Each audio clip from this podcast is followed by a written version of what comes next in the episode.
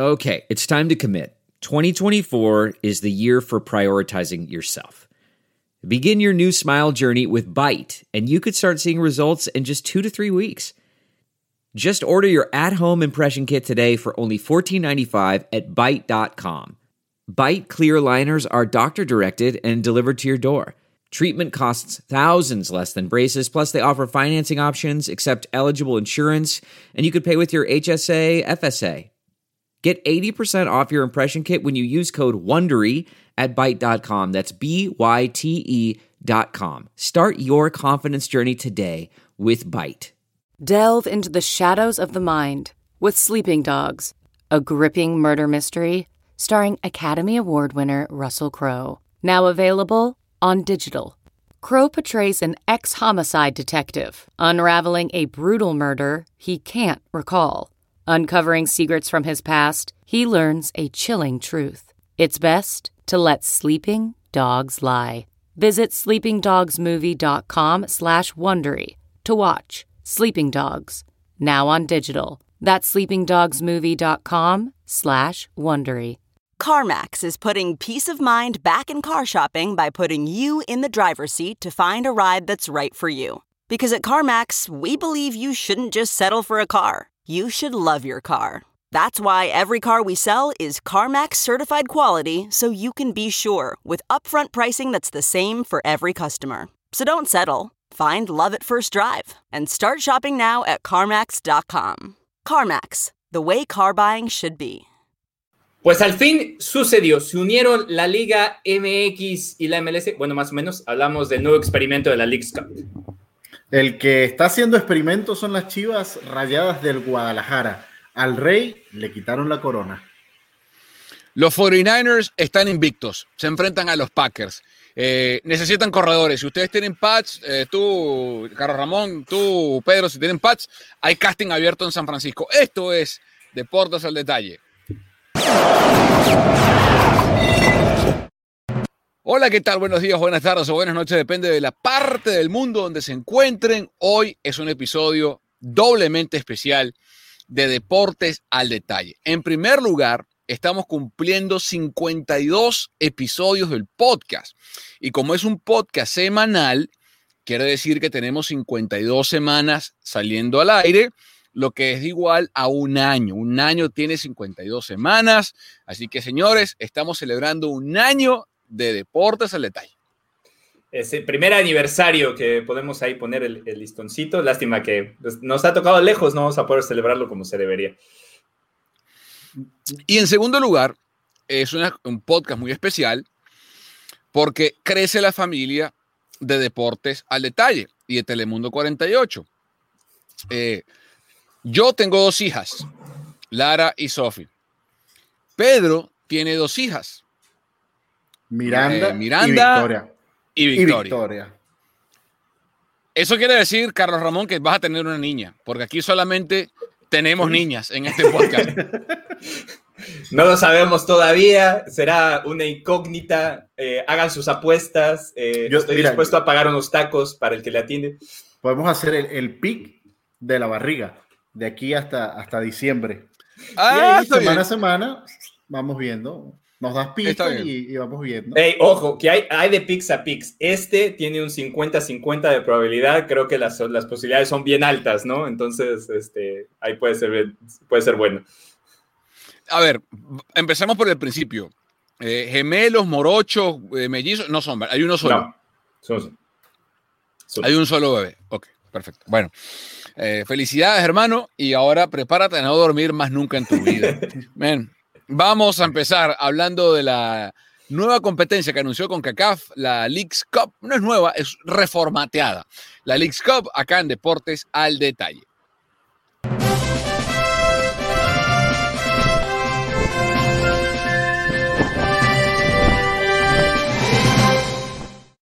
Bueno, tanto dio el cántaro hasta que se medio rompió, ¿no? Tanto fue el cántaro al agua hasta que se medio rompió. Eh, esta semana la CONCACAF anunció una múltiple eh, cantidad de nuevos eventos, de reformatos. La CONCA Champions aumenta a 27 equipos y todo va a empezar a partir del 2023. Y en ese reformateo de competiciones se anunció que la Leagues Cup se amplía. ¿Cuánto? Bueno, lo que fue una competencia que empezó siendo apenas de 8 equipos, 10 equipos de, México y MLS, ahora va a contar con todos los equipos de la Major League Soccer y todos los de la Liga MX. Se va a paralizar, se va a jugar en verano, se va a paralizar la MLS un mes, porque como saben ustedes, el fútbol en Estados Unidos arranca en marzo y termina en octubre, noviembre. México sería un torneo o de, pretemporada, básicamente, porque la fecha en la que se va a jugar, eh, y va a asignar tres cupos directos a la Conca Champions. Carlos Ramón Justice, ¿qué te parece el nuevo formato? Eh, me parece que era algo que ya se veía venir, ¿no? Es así, ¿se acuerdan, ¿se acuerdan de Dragon Ball cuando decía así? Que es así. Pues eso es básicamente lo que habían estado tratando de hacer. No lo habían podido hacer con el aretito, tuvieron que aprenderse la fórmula y ahí, y ahí le salió, ¿no? Eh, y va a ser interesante, eh, para, mí, para mí es interesante y tiene muchas cosas positivas en cuanto a lo económico, obviamente, eso es lo principal. Eh, porque los equipos mexicanos van a poder por fin en un torneo oficial, porque lo, importante aquí es que la League's Cup ya había existido, como en su tiempo existió la Superliga, habían habido varios experimentos México contra Estados Unidos en estas copas ahí chiquitas que, que no servían para nada, literalmente. Y pues sí, la gente iba al estadio, le llamaba la atención, pero nunca había sido un torneo que disputaran algo que contara, ¿no? Entonces, al crear con CACAF, que ahora sí México y Estados Unidos se enfrenten los, los dos, eh, las dos ligas completas, una contra la otra y hacer un partido oficial, yo creo que eso va a llamarle más la atención a la gente, ¿no? Esa rivalidad entre MLS y, Liga MX se va a acentuar. Eh, obviamente los equipos mexicanos van a estar jugando en Estados Unidos, que ahí es donde viene la gran entrada de dinero en, en, dólares y sale ganando el equipo, los equipos mexicanos. En ese sentido van a salir ganando los equipos mexicanos porque hay, o sea, si ponemos a pensar que están todos, equipos como Pumas, San Luis, eh, Mazatlán, que normalmente no tienen arcas grandes de dinero, ahora sí van a poder aprovechar esto y meterse unos dolaritos a la bolsa. Eh, ¿Qué te gusta, Pedro? ¿Qué no te gusta de la nueva Leagues Cup? Mira, lo primero que me gusta es que está pensada y organizada eh, a un formato de fútbol americano. ¿En qué sentido? Es precisamente una liga donde va a haber mucho dinero rodando que va a funcionar para las ligas locales. En este caso, como decía eh, Carlos Justi, para la liga mexicana, para equipos que generalmente no tienen esa, ese portento económico, ¿no? Para subsistir en, una liga tan competitiva como la mexicana. Eh, me parece que en formato y pensamiento está muy bien yo no hubiese hecho, y es aquí la única crítica que yo le tengo al proyecto, yo no hubiese hecho de participación de todos los equipos de la, de la, de la MLS, todos los equipos de la Liga Mexicana. Eh, yo creo que hubiese hecho divisiones. Eh, por ejemplo, en el, en el, caso de la Liga el de la MLS tienes más equipos compitiendo que de la mexicana. Entonces, creo que pudiéramos haber hecho unos cupos un poco más no sé, como competitivos o a lo mejor darle la oportunidad a que equipos mexicanos clasificaran o se ganaran el cupo para jugarla, como lo harán en la MLS, y por eso le pone un poquito más también de competitividad en el hecho de tratar de acceder a ella. Es lo único. Y lo malo, y lo, lo malo, y aquí sí es una crítica completa, lo malo es que esté a cargo de la CONCACAF, que, este, que esta semana se tiró el bochorno, o sea, se tiró un fiasco al, tamaño de Conmebol. O sea, lo que hizo Surinam es risible y ver un proyecto tan bueno, ver un proyecto que puede ayudar muchísimos equipos, sobre todo equipos mexicanos, a tener fuerza económica, pero que esté a cargo de una confederación que haga lo que pasó en Surinam, es como, eh, es un chiste, pero bonito. Aunque Surinam está en Sudamérica. es cierto. Sí, bueno, sí. Geográficamente sí. Em, yo entiendo lo que dice Pedro, pero voy a, contra, a dar un contrapunto. Yo creo que es necesario que estén todos los equipos de la, de la, Creo que la única forma de que la competencia se dé, Pedro, es que estén todos los equipos de, de, la CONCACAF, de, perdón, de, MLS y, y, y de la Major League Soccer y del fútbol. ¿Por qué? Bueno, para que sea rentable, tienes que repartir la tajada entre todos. O sea, no, ¿cómo, cómo le dices, por ejemplo, no sé, a, Tigres o eh, a, Mazatlán, qué sé yo, mira, sí, tú sabes qué, eh, sí va a participar el América, pero tú te vas a quedar por fuera. ya vas a tener un problema por ahí porque entonces le estás dando una ventaja financiera a unos sí y a otros no, o en MLS. ¿Por qué va a ir eh, San José Earthquakes y no va a ir el, el FC Dallas? Más allá de que hubiera competitividad. Eso por un lado. Por otro, logísticamente hablando, de todas, todas, así, así participen 15, 12, 20 equipos de MLS, la liga se va a tener que parar. Entonces creas un problema logístico y competitivo porque los que no van a jugar la League's Cup van a estar inactivos. Y esa inactividad les va a generar o una desventaja o una ventaja competitiva para el futuro de la MLS, eh, para cuando se reactive la liga eh, en agosto, cuando se, se reinicie luego de la League's Cup. Eh, entonces, creo que no hay otra forma de hacerla. Tienen que jugar todos para que la repartición económica sea equitativa entre todos y para que la ventaja o desventaja competitiva sea pareja, igual con los mexicanos. Esto, a mí lo que me gusta es que va a equiparar el nivel de pretemporada de los equipos en México, porque hemos visto que unos equipos juegan contra, con todo respeto, Zacatepec, Correcaminos, Alebrijes, eh, el equipo de Carlos Justis y Carlos Mauricio, o sea, mientras otros van a jugar entre, ellos, en, entre ellos en Estados Unidos. Exacto. Entonces, esto le permite a la Liga MX que lleguen todos, porque presumo que va a ser un torneo pretemporada para arrancar la apertura siguiente en agosto o en septiembre, va a permitir que todos los equipos de Liga MX tengan un nivel de competitividad y de ingreso financiero parejo. A mí me gusta. Ahora, la pregunta siguiente, ya que hemos debatido sobre la League Cup, es si esta competencia a la larga, dentro de cuatro años, cinco, diez, quince, representará a Carlos Ramón Justis, padre de un bebé aún sin género revelado,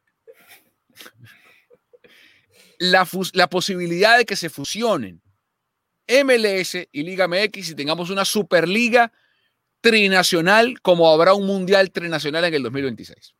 Eh, yo, ¡Tiempo! Yo, yo, lo veo, yo lo veo difícil, pero todo tendrá que ver en qué tan redituable es y qué tan bien organizada está, ¿no? Y, qué tanto realmente surge y hay un intercambio en ellos. Porque si al final de cuentas en realidad son más partidos nada más y no realmente genera un interés monumental, pues la FIFA les va a decir, oigan, ¿saben qué?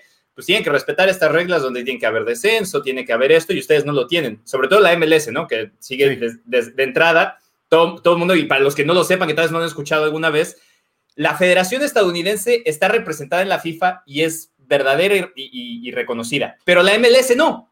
La MLS no cuenta para la FIFA como una liga de verdad porque no tiene descenso. Y México está ahorita entre pinzas porque tuvo que parar el descenso por los problemas eh, de dinero y FIFA incluso amenazó a México que le tiene que caer encima porque en algún momento tiene que regresar el descenso.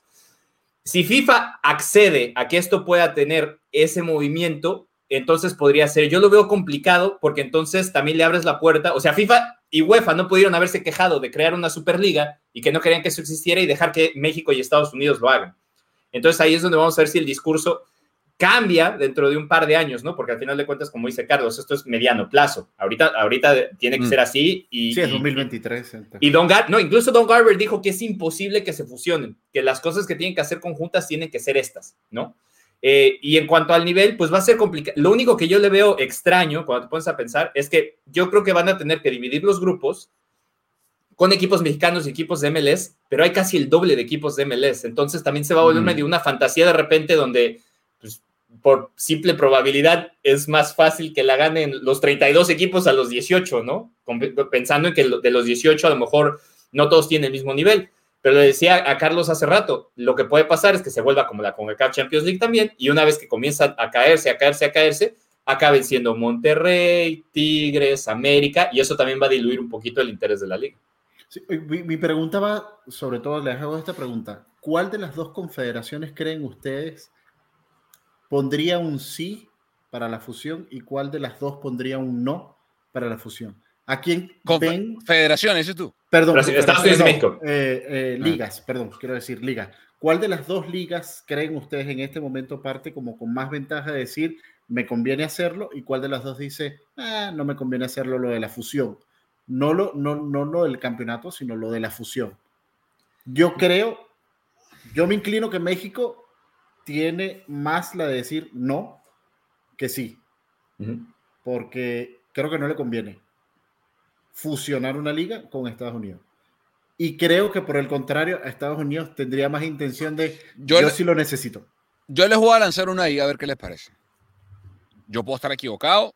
No tengo, esto no es información, esto es simplemente una opinión, una idea. Eh, yo creo que no se van a fusionar. A mí me gustaría, para empezar, la MLS es tan particular, aparte de lo que dice Carlos, que es una liga binacional. Porque en MLS hay, de los 27 equipos, hay tres canadienses, Montreal, Toronto y Vancouver. O sea, ya hay, de los 27 equipos, ya hay un porcentaje de equipos que pertenece a otro país, ¿no? Al estilo NHL, que es, la más binacional de las dos, o al estilo MLB, que tiene un equipo eh, canadiense con Toronto, o la NBA, que tiene los Raptors. NBA. Eh, pero desde ese punto de vista, la MLS es la, es la segunda liga más binacional de los Estados Unidos por ese lado, FIFA no puede decirle, miren, no, es que no pueden cruzar fronteras geográficas porque espera, ya, ya MLS lo hace con tres eh, clubes que juegan en Canadá. Yo les pregunto algo. A Jorge Hank y a Cholos, ¿le conviene más jugar en Liga MX o en MLS? Yo creo que le conviene. Yo creo que solo MLS. no, a todos los equipos de México. Es que ahí es donde hay un problema y bien extraño, que es si se fusionan, entonces van parejos en, la repartición de dinero. Y México, en realidad, lleva la, debería llevar la ventaja en, el hecho de que es el único de los dos que realmente tiene interés en ambos países. O sea, la gente en México quiere ver al América y la gente en Estados Unidos quiere ver al América.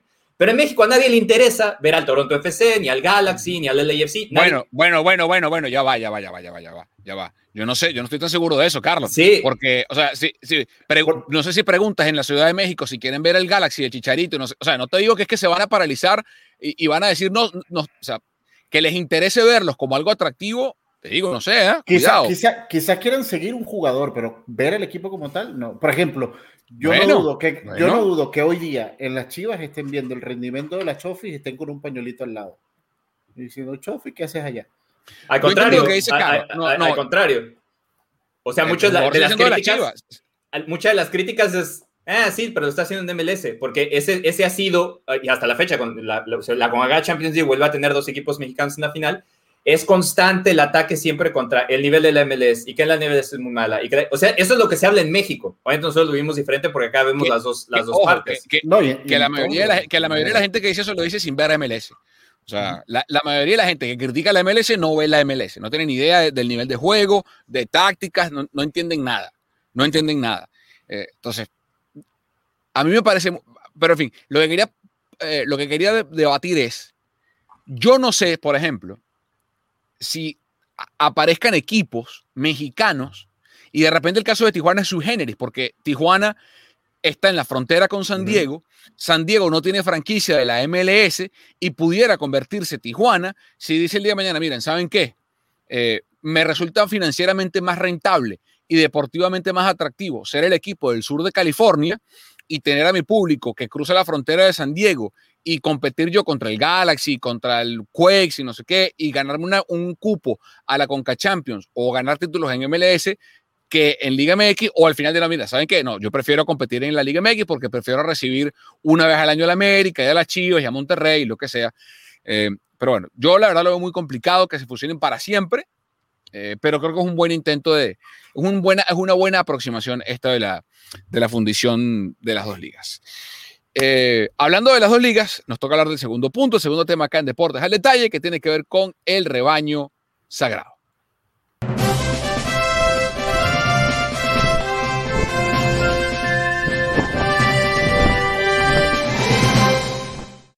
Bueno. Bueno. Ganó. Sigan hablando, que, les empató. una sorpresa. Ah, ok. Ganó. Empató. Ganó y lo echaron. Ojo, las dos veces que ganó, ganó en la raya, ¿no? Eh, un penal al final debatible, un gol sobre el minuto 90, pero ganó. Carlos, pero y tú hicimos partidos juntos de las Chivas en inglés para los Estados Unidos. Eh, y lo decíamos, ¿no? Por más que gane, el equipo no juega bien, el equipo no tiene identidad, no hay una idea clara, no hay conceptos, no hay manejo grupal, no hay nada, no hay, o sea, son, son goles que llegan por combinaciones de jugadores talentosos que por una idea Eh, y lo que, insisto, creo que les pasa factura a Bucetich es que muchos de estos jugadores, cuando los veíamos en el trío en la sub-23 con Jimmy Lozano, rodeados de otro talento, pero un buen núcleo de las Chivas, había una idea clara, había una identidad plasmada en la cancha. Y eh, al final dijo, eh, el equipo del rebaño no va más y Bucetich no va más. Primero, ¿qué les parece el despido de Bucetich? ¿Y quién debe reemplazar al Rey Midas? Yo creo que el, despido de Bucetich está, está, mal hecho por los tiempos, no por, no por haberlo reemplazado. Eh, porque primero, después de la temporada pasada, donde se quedaron fuera en el repechaje, ahí lo podías haber echado y se acaba, no había contrato, no había nada y, te ibas y hacías un, proyecto nuevo y ahí podías empezar a, amalgamar a las cosas. Si funcionaba o no funcionaba es otra historia. Pero te decía, sabes que esto no está funcionando, chao. Le renuevan el contrato. Llega esta temporada y mal que bien, con todo lo que es el, el, fútbol mexicano, Chivas está en los lugares de liguilla o peleando lugares de liguilla. O sea, la diferencia entre Chivas y el cuarto, más allá del funcionamiento, es de tres puntos. O sea, quiere decir que si Chivas ganaba el, clásico, se metía entre los cinco primeros. Entonces, por resultados no puede ser. Por funcionamiento tal vez. Pero entonces viene el partido más importante del, año para Chivas, porque, porque así es. Y entonces lo despides después de que ha estado sacando los resultados, como sea, pero los ha estado sacando, y vas a traer a alguien a trabajar con cuatro días para jugar contra el América que hace un año o hace un torneo te pintó la cara. Entonces, está, mal, está mal echado. Está bien que lo echaran, pero no era el momento, no era, no era el tiempo, y bueno, eso, eso demuestra cómo se han manejado las cosas en Chivas desde, la salida de Almeida. Totalmente, muchachos. Yo les ya va. Yo para hablar de las Chivas traje un regalo aquí. Eh, Peláez me lo mandó. Me dijo: quitamos un rey y ya no será el rey Midas, ahora será el rey eh, Andrade.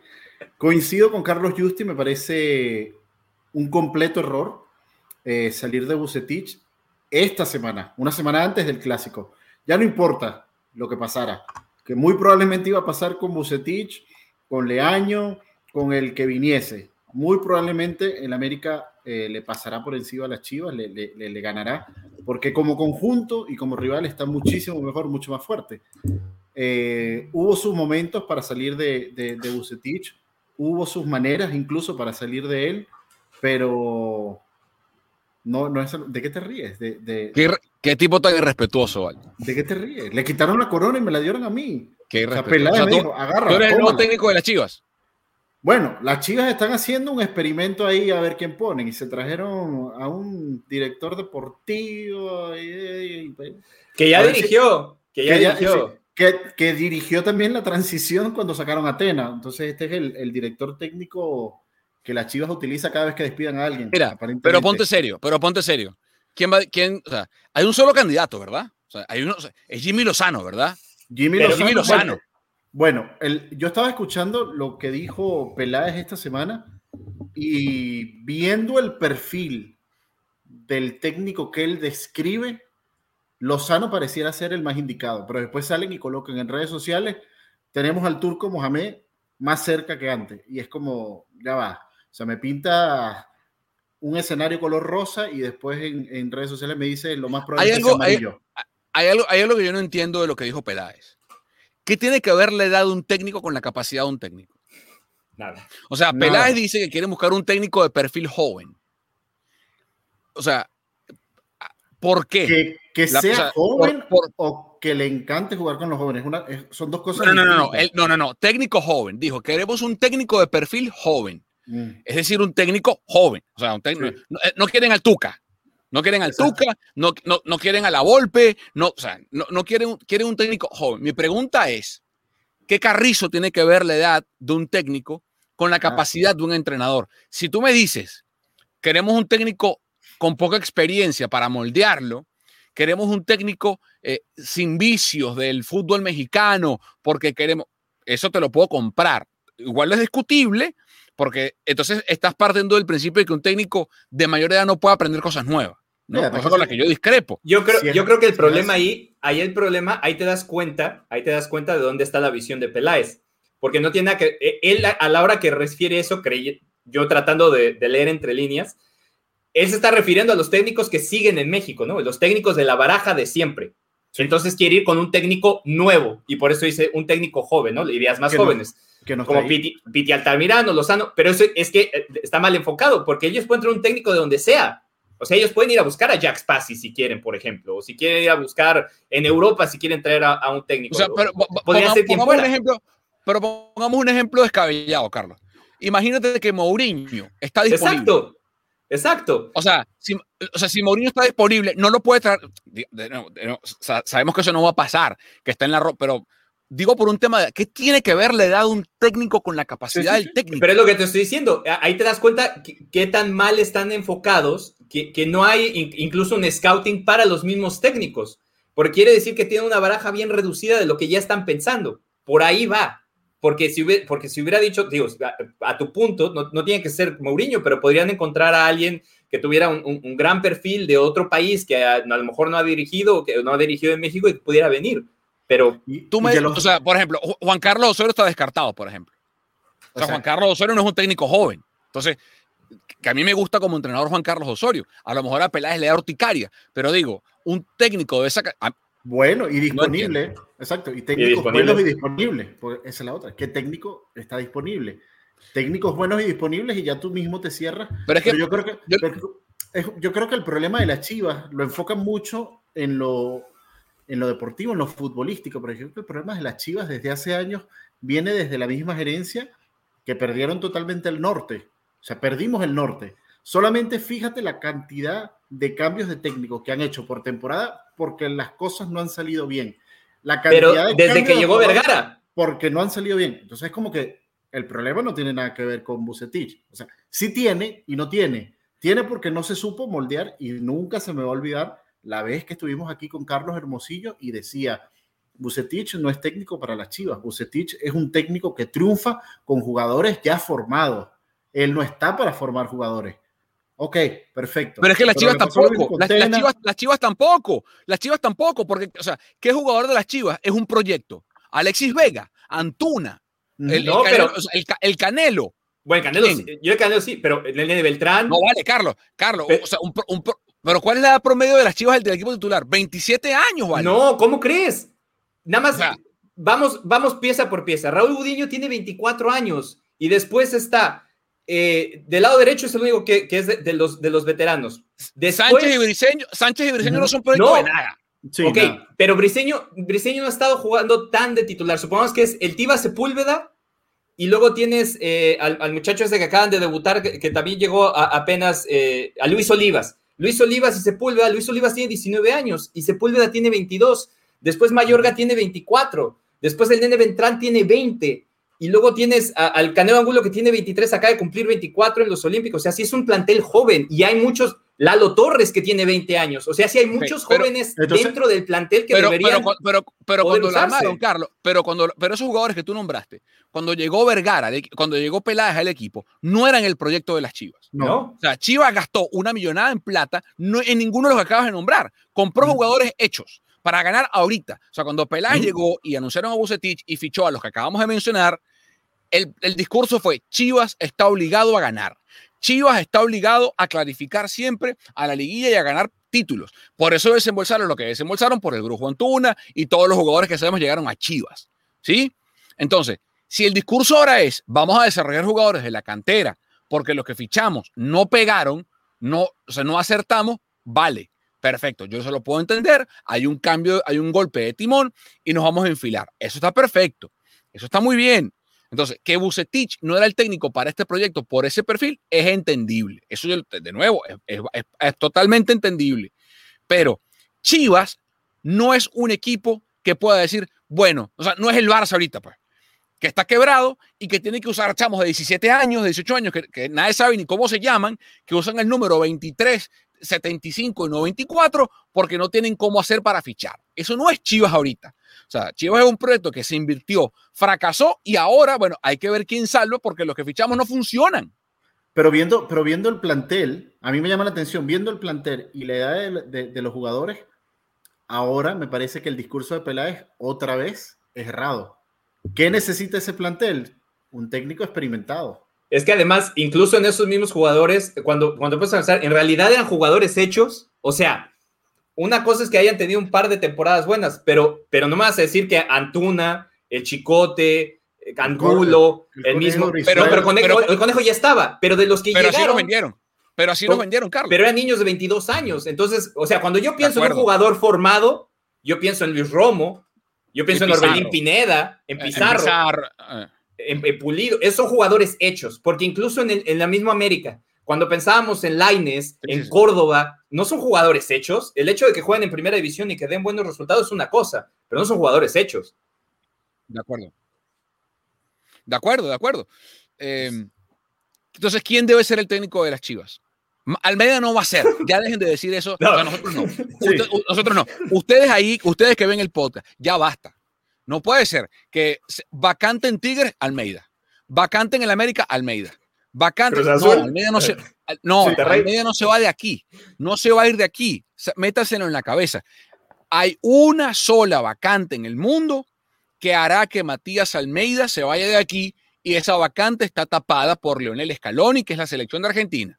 De resto, al menos este año, Almeida sigue aquí, tiene contrato para seguir aquí.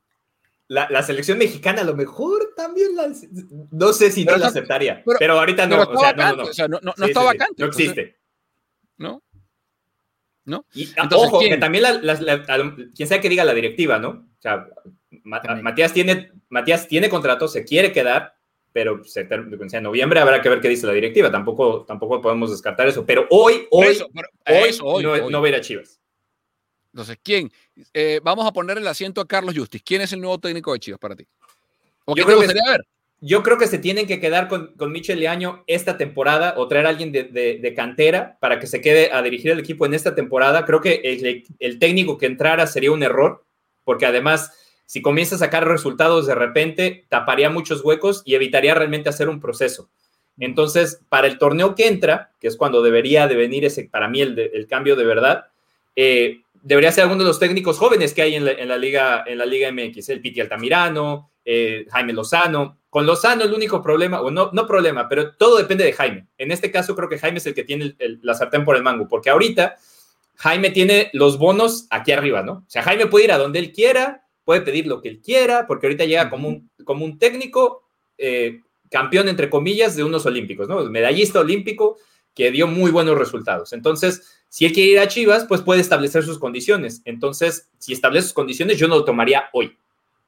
Jaime me parece que tiene un buen perfil, creo que tiene un buen perfil eh, el, el Piti Altamirano, eh, a lo mejor algún otro eh, técnico que vaya saliendo, saliendo de cantera, pero yo dejaría a Michel Leaño por lo menos en, esta, en esta temporada, o te digo, traer a Ramón Morales o alguien de cantera, porque está, está no está tan comprobado, pero siempre ha rendido frutos, lo vemos con lo que pasó con Cruz Azul, o sea, Cruz Azul trae a Juan Reynoso, que era la última de sus opciones, porque en ese entonces sí llamaron a Matías Almeida, que Matías les dijo, no, gracias, pues yo estoy acá, estoy muy cómodo, no voy a ir.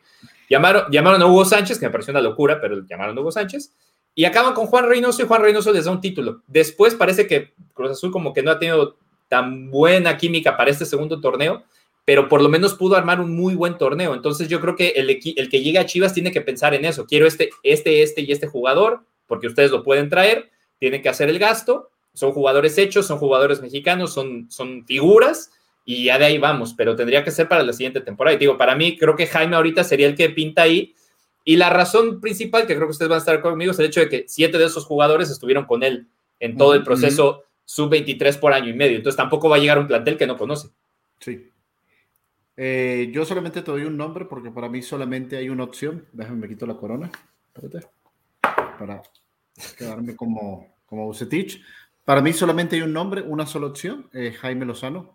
Eh, y básicamente voy a lo que decía Carlos para, para, para finalizar jugadores que ya conoce, además jugadores que potenció en el, en el Olímpico, que jugaban bien con otro talento, cierto, como acompañante, pero jugaban bien. Creo que es el único nombre disponible. Creo que las Chivas cometería un error si buscara a otro que no fuese Jaime Lozano, pero también depende de las condiciones. Una de las cosas, por ejemplo, que Bucetich se quejó mucho al inicio de esta temporada es que no hubo refuerzo me imagino yo que el técnico que venga también podrá decir, ok, yo te acepto los papeles, pero mis condiciones son estas. Hay que ver cuál de la mesa que tengan ellos o de las cartas que tengan ellos, es el que menos condiciones o condiciones más accesibles tenga para la directiva de las Chivas de Guadalajara. Que los pobres pobrecitos, man, andan ya como gallinas sin cabeza. ¿Y tú, Charlie? ¿A quién podrías? Eh, les pregunto, ¿un técnico de 45 años es, es joven o es, o es viejo? es joven. Para mí es un técnico joven. Sí. Ok. Habría que Eh, preguntarles a yo- Peláez, no a mí. A ver, a ver, preguntale a Peláez. eh, para mí el candidato ideal es Lozano, por todo lo que dijo Carlos, se cae de Maduro, ¿no? Yo voy a tirar un nombre eh, que honestamente veo difícil que venga, pero tal, si tiene el músculo, eh, primero no sé si a este técnico le interesa venir a México, no sé si le atraiga el mercado mexicano, Eh, a lo mejor tenga otro tipo de ambición, no lo sé, no lo sé. Pero tal vez a Mauri Vergara y compañía quieran repetir lo que alguna vez le funcionó a Chivas, o lo que más recientemente le funcionó a Chivas. Marcelo Gallardo tiene 45 años de edad. Eh, yo no sé si Marcelo Gallardo quiera dejar a River para tomar a Chivas, ¿no? como en su momento Almeida dejó a River para tomar a Chivas. Eh, por alguna razón que yo no entiendo, eh, que desconozco, más allá del prestigio que representa River y el vínculo afectivo que tiene el muñeco Gallardo con la franja, eh, el técnico argentino no se ha ido a Europa o a otro trabajo de, de- mayor peso. Otro nombre que se me ocurre, que tiene menos atadura ¿no? con el club actual o con su situación actual y que despliega un fútbol muy bonito, es Hernán Crespo. Lo que hizo Hernán Crespo en Defensa y Justicia, eh, con poco presupuesto, con un club modesto, le abrió las puertas de Brasil. ¿no? Entonces yo no sé. De nuevo, para mí la, la opción lógica es Lozano, por todo lo que hemos descrito. Pero, También, también, Cuidado. puede haber, también puede haber un, un, un entrenador disponible muy pronto que las Chivas también lo pueden, le puede poner el ojo. Ronald Koeman. cuidado, cuidado. Pero Gabriel Heinze. Gabriel Sí, Gabriel Heinze. No, puede- También. No porque funcione. No estamos hablando de, de que funcione o no funcione, Bien. pero si está hablando de un cambio, eh, un- algo parecido, Sí. ¿no? Y, y esa es otra. Si quieres un cambio, tienes que rom- rompe la estructura con un. Yo no creo que le fuera bien, y sobre Con todo después de, de cómo le fue, de- después de cómo le fue en, en el Atlanta United, yo vería eso muy difícil. Con lo de Gallardo es complicado porque Almeida venía de, de ascender a River después de estar en la B. Entonces, pues también había, a pesar de que sigue siendo, sigue siendo eh, River, eh, le- el vínculo de Almeida ahí eh, no estaba tan potenciado por, por, la parte, por la parte económica porque River se venía eh, mejorando, ¿no? A pesar de que yo creo que de todas maneras a lo mejor Chivas le podría ofrecer un contrato mejor a Gallardo el que tiene en River. No sé, no sé cómo están las arcas de Chivas. Porque la pandemia evita que haya eso, a comparación de cuando Es llegó. es que- cuando llegó Y, y lo, Almeida. y, lo mismo, y lo mismo con Crespo y Sao Paulo. O sea, estamos hablando de dos técnicos argentinos eh, jóvenes, talentosos, de moda, que han ganado, exitosos, que están probablemente en los dos equipos financieramente más sólidos de sus países o en dos de los clubes financieramente más sólidos como Sao Paulo, el caso de, de Crespo, y River en el caso de Gallardo. Digo, si Vergara quiere realmente tirar la casa por la ventana, y te- no que con Lozano no lo haga, ¿no? Pero digo, si quiere mandar un mensaje como el que mandó con Almeida en su momento, eh, cuidado. A, a Jimmy, nada más para, para cerrar, a Jimmy tiene, va, va a tener tres problemas principales llegando a Chivas que tendría que ver cómo lo suple. Primero, no tiene a Memo Ochoa en la portería. Eso es lo primero, porque Sí. ese No equipo tiene- se vio, no- ese equipo no se vio tiene así a Romo. tenía- tenía- Sí. no, tiene a, no tiene a Romo, no tiene a Córdoba y no tiene a Charlie Córdoba. Rodríguez. Sí. Y en la central no tiene ni a Angulo ni a Johan Vázquez. Esas son las, las tres partes importantes que llegue como llegue, ta- también ahí va a ser diferente. Bueno. Sí, Y conociendo a Bueno. Chivas, mañana anuncian al Tuca al- a- o a Mohamed. Así que de nada ha servido esta plática, muchachos. Bueno, vamos a cerrar rapidito con los 49ers, señores, porque tenemos que hablar del equipo eh, de la región, el equipo de San Francisco.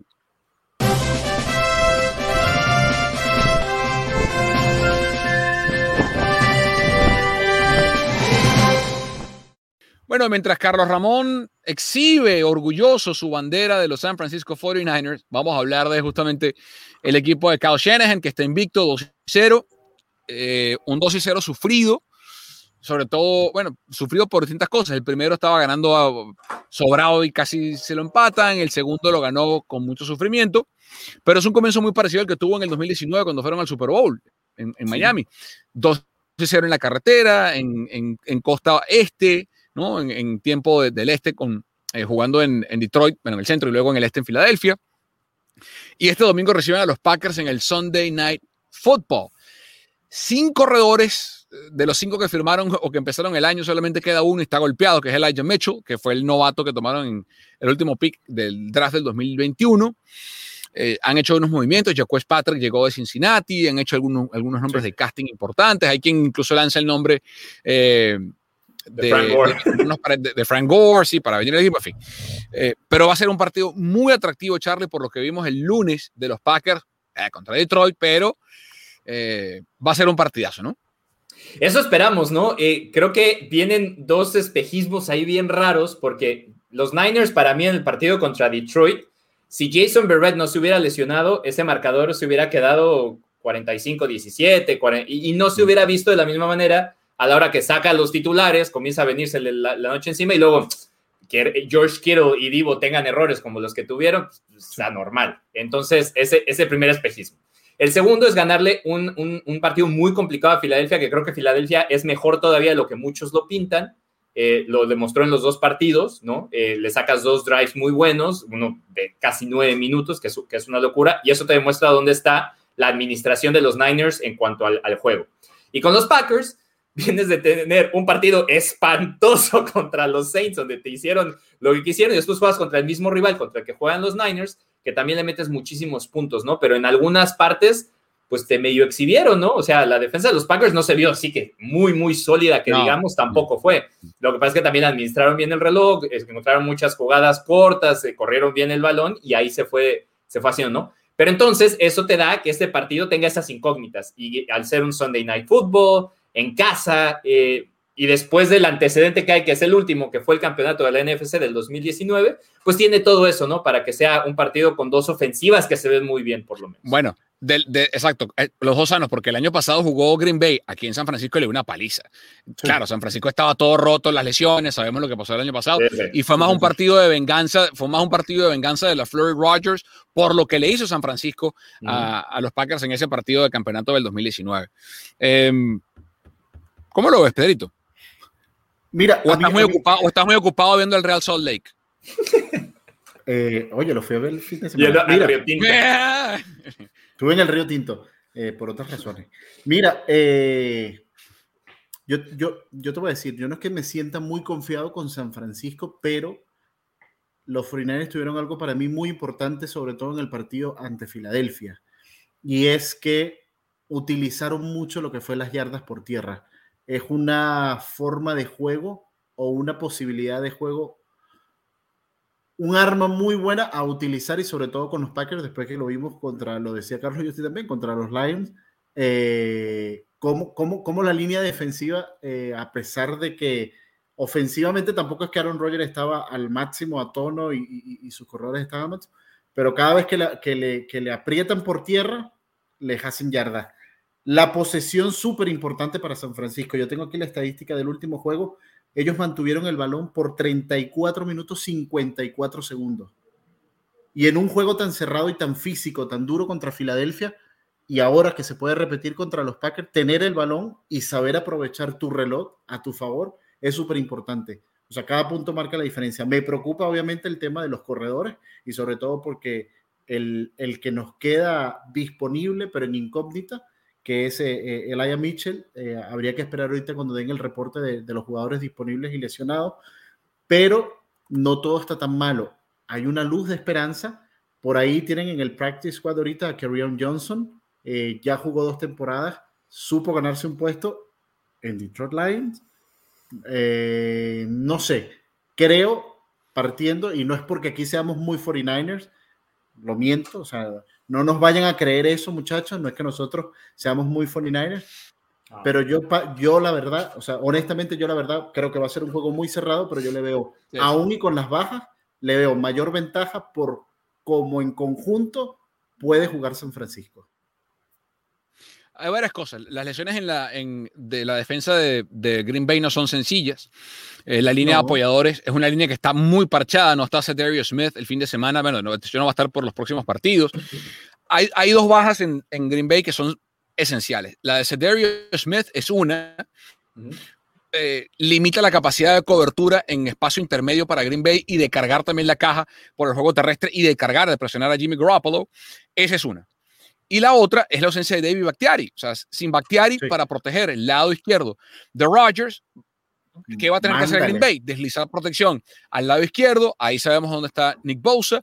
Eh, y va a depender tanto de Nick como del resto de la línea, meter presión para que Rodgers tenga menos tiempo, para que entonces las ausencias en la secundaria o, las presencias que hay eh, se vean menos lastimadas. El partido de Josh Norman contra los Eagles fue muy bueno cometió un par de penalidades temprano en el partido que después limpió. Y, eh, además bien suavecitas. O sea, también hay que, o sea, no es porque sean buenos Niners, pero, o sea, hay, diferencias e interferencias. Aquí el, primer pass interference, el primer pass interference fue un chiste.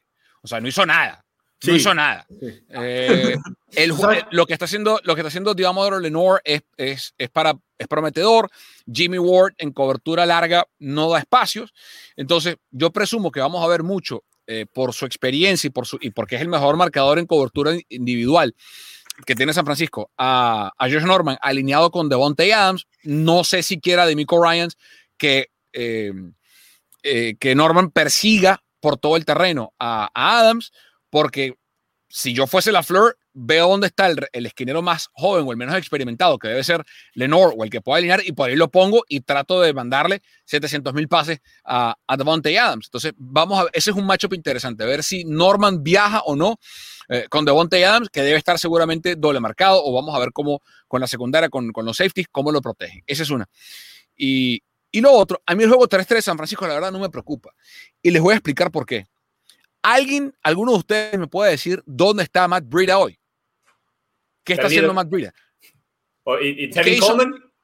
Y, o sea, ¿y, qué, ¿Y qué hizo Matt Breida en el 2019? Empezó el año como el titular, el mejor corredor del equipo, se fue diluyendo y apareció Raheem Monster y ¡pum! Porque además Coleman estaba lesionado. Sí. O sea, e-, era Matt Breida y Tevin Coleman. Eh, y, y, Jeff Wilson era el tercero. O sea, Raheem Monster ni siquiera pintaba. Se lesiona Coleman y ahí toma, o sea, San Francisco de hecho lo que hace es que, o, en las últimas temporadas, destruye corredores, ¿no? Por así decirlo. O sea, pasa con ellos, es uno tras otro, tras otro, tras otro, tras otro, tras otro. Y todos los que llegan son buenos. Mientras, mientras la línea esté sana, que está sana, o sea, mientras esté Trent Williams, Tomlinson, Alex Mack, Bronskill, que tiene que mejorar, McGlinchy, Kittle en la línea y esté Juszczyk como late blocker, el que pongan atrás va a conseguir yardas. A lo mejor no va a tener un partido de 200 yardas, no va a ser Derek Henry, pero va a mover el balón. O sea, vean lo que hizo. Ahora todo el mundo, todo el mundo tiene en el fan de Elijah Mitchell. Nadie sabe quién era Elijah Mitchell hace dos semanas. O sea, los que cubrimos al equipo. Entonces, a, lo que, a lo que voy, al que pongan a correr, porque no porque sea mi opinión, porque lo ha demostrado Shanahan, va a conseguir yardas. Y ahí es donde va a estar afectado el equipo de los Packers por los problemas en los apoyadores, por la ausencia de Darius Smith, eh, y vamos a ver qué pasa. Y además, que tuvo, em, problemas no solo en, los apoyadores y no solamente cubriendo eh, el juego terrestre de los Lions, sino que también fue un desastre en la cobertura aérea. O sea, la línea defensiva de los Packers está desastrosa en cualquiera, de, cualquiera de los dos escenarios. Y ojo, los Lions, con todo, y, con todo y la cantidad de puntos que se llevaron, en realidad mantuvieron bastante, o sea, eh, eh, donde los destruyó el equipo de Green Bay de los Lions fue porque jugaron mucha cobertura iban corto con Aaron Jones en el flat o en los screens y ahí corrían, pero de hecho, eh, Davante Adams no tuvo un buen partido, o bueno, pues, lo, contuvieron. Entonces, si los Lions, sin el, talento que tiene San Francisco, tanto en apoyadores como en los safeties y, hasta en los cortes, me atrevería a decir, comparado con lo que tenía Detroit, pues hay por dónde, ¿no? Y, por ejemplo, en el partido pasado. Lenoir se avienta un error solamente, ¿no? Que es aquella jugada que termina de noventa y tantas yardas y viene Jaquaski Tart y lo ayuda. Entonces, y después detienen al, al, equipo, al Philadelphia en la línea. Entonces, hay, con, eh. hay, con, qué. Eh, y eso creo que es una parte importante que las, la parte más poderosa del equipo de Green Bay en realidad estuvo más o menos contenida en el partido contra los Lions. Hay que acordarse que son los Lions. Sin exagerar, sin exagerar, un jueguito, una pregunta, sin exagerar. ¿Cuántas capturas creen ustedes que se lleva Rogers? Eh, ¿Cuántas veces lo, lo capturan el domingo? Tres veces, mínimo. Mi- Mínimo tres veces. Mínimo tres veces. Mínimo. Mínimo, mínimo, mínimo, mínimo. Yo mínimo. pongo O sea, tres en la primera mitad, contando primer, segundo, cuarto.